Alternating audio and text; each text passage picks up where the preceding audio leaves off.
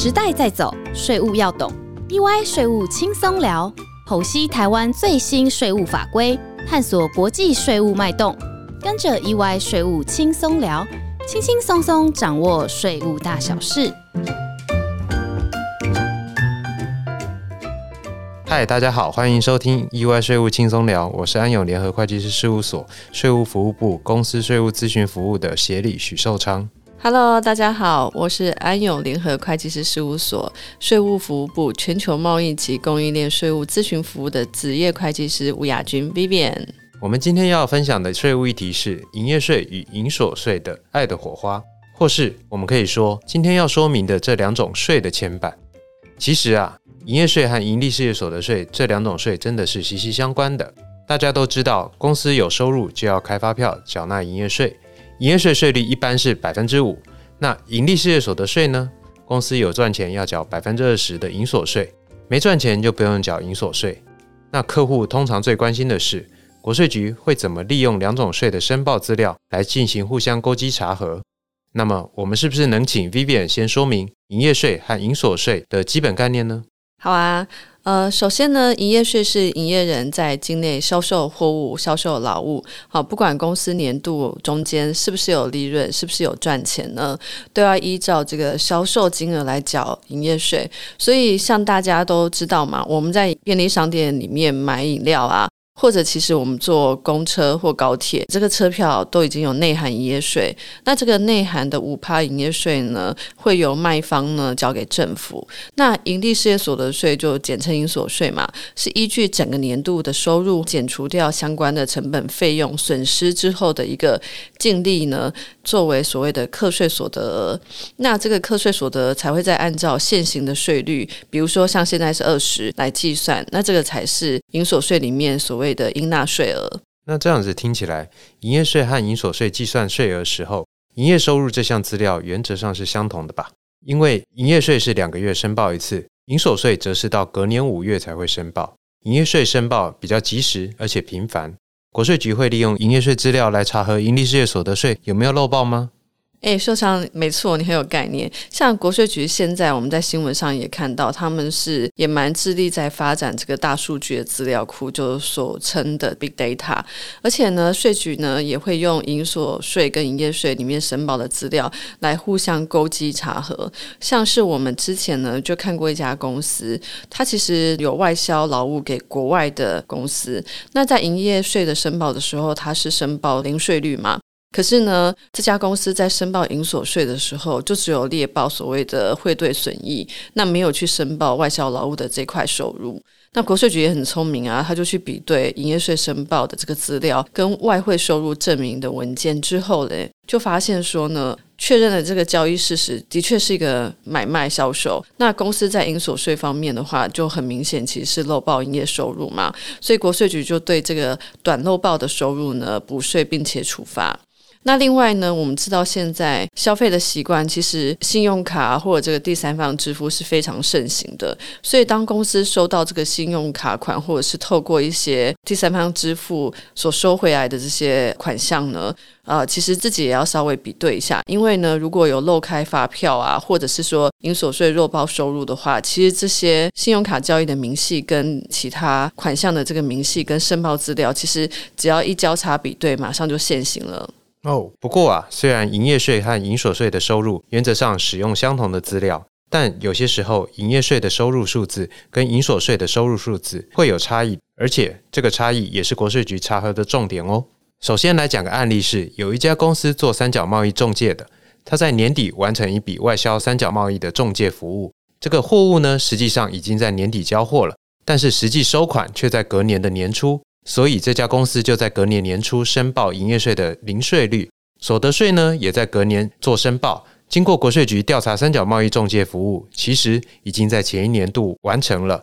营业税是没有问题的，因为劳务的营业税啊是以收款时候来做申报。但是所得税就有问题了，所得税是全车基础制，该三角贸易中介服务已经在前一年度的年底完成了，因此所得税收入应该在前一年度认列。那台湾是个海岛国家。国际贸易盛行，这类型交易又相当常见，因此我们在这里要提醒大家注意相关所得认列的时间点，在营业税以及盈利事业所得税两者间的差异。另外有个案例是一家工程业者，工程验收完毕，按照完工百分比法，应于当年度认列收入，但因为客户财务问题而导致了延长付款期限，尾款呢在隔年度才收回来。该工程业者主张应于收回款项时才开立发票认列收入，但是这个做法呢，营业税跟盈利事业所得税两者都是有问题的。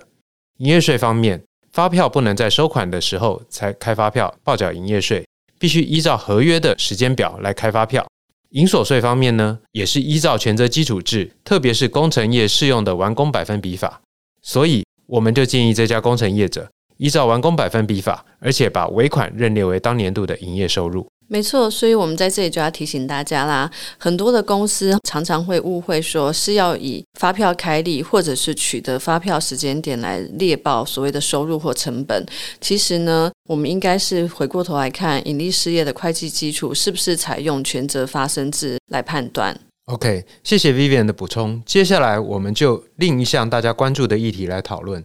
各位是否也曾收到国税局来函要求提示营业税进项差异的分析表呢？国税局看这项分析表的用途又是什么呢？我们请 Vivian 简单说明一下。好的，像营业税这个进项差异分析表，其实是国税局要求哈呃所得税补充说明的时候非常常见的一个文件。主要呢就是要求这个纳税义务人说明营业税里面申报的这个成本费用。跟营所税申报的成本费用有什么差异？那接下来呢，就要求纳税义务人也要来说明，如果有差异，那差异的原因是什么？啊，举例来说，营业税它申报的费用呢，通常啊都是一些有收到发票的费用，像是租金费用啊、广告费啊。那像是没有收到发票的情况，可是在营所税可以列成本跟费用的，就会是所谓这个镜像差异分析表里面的一个差异项目。非常常见的项目呢，就很像是大家比较了解，就是不会拿到发票的一些费用，例如薪资、保险费，好，这个都是比较常见的差异项目，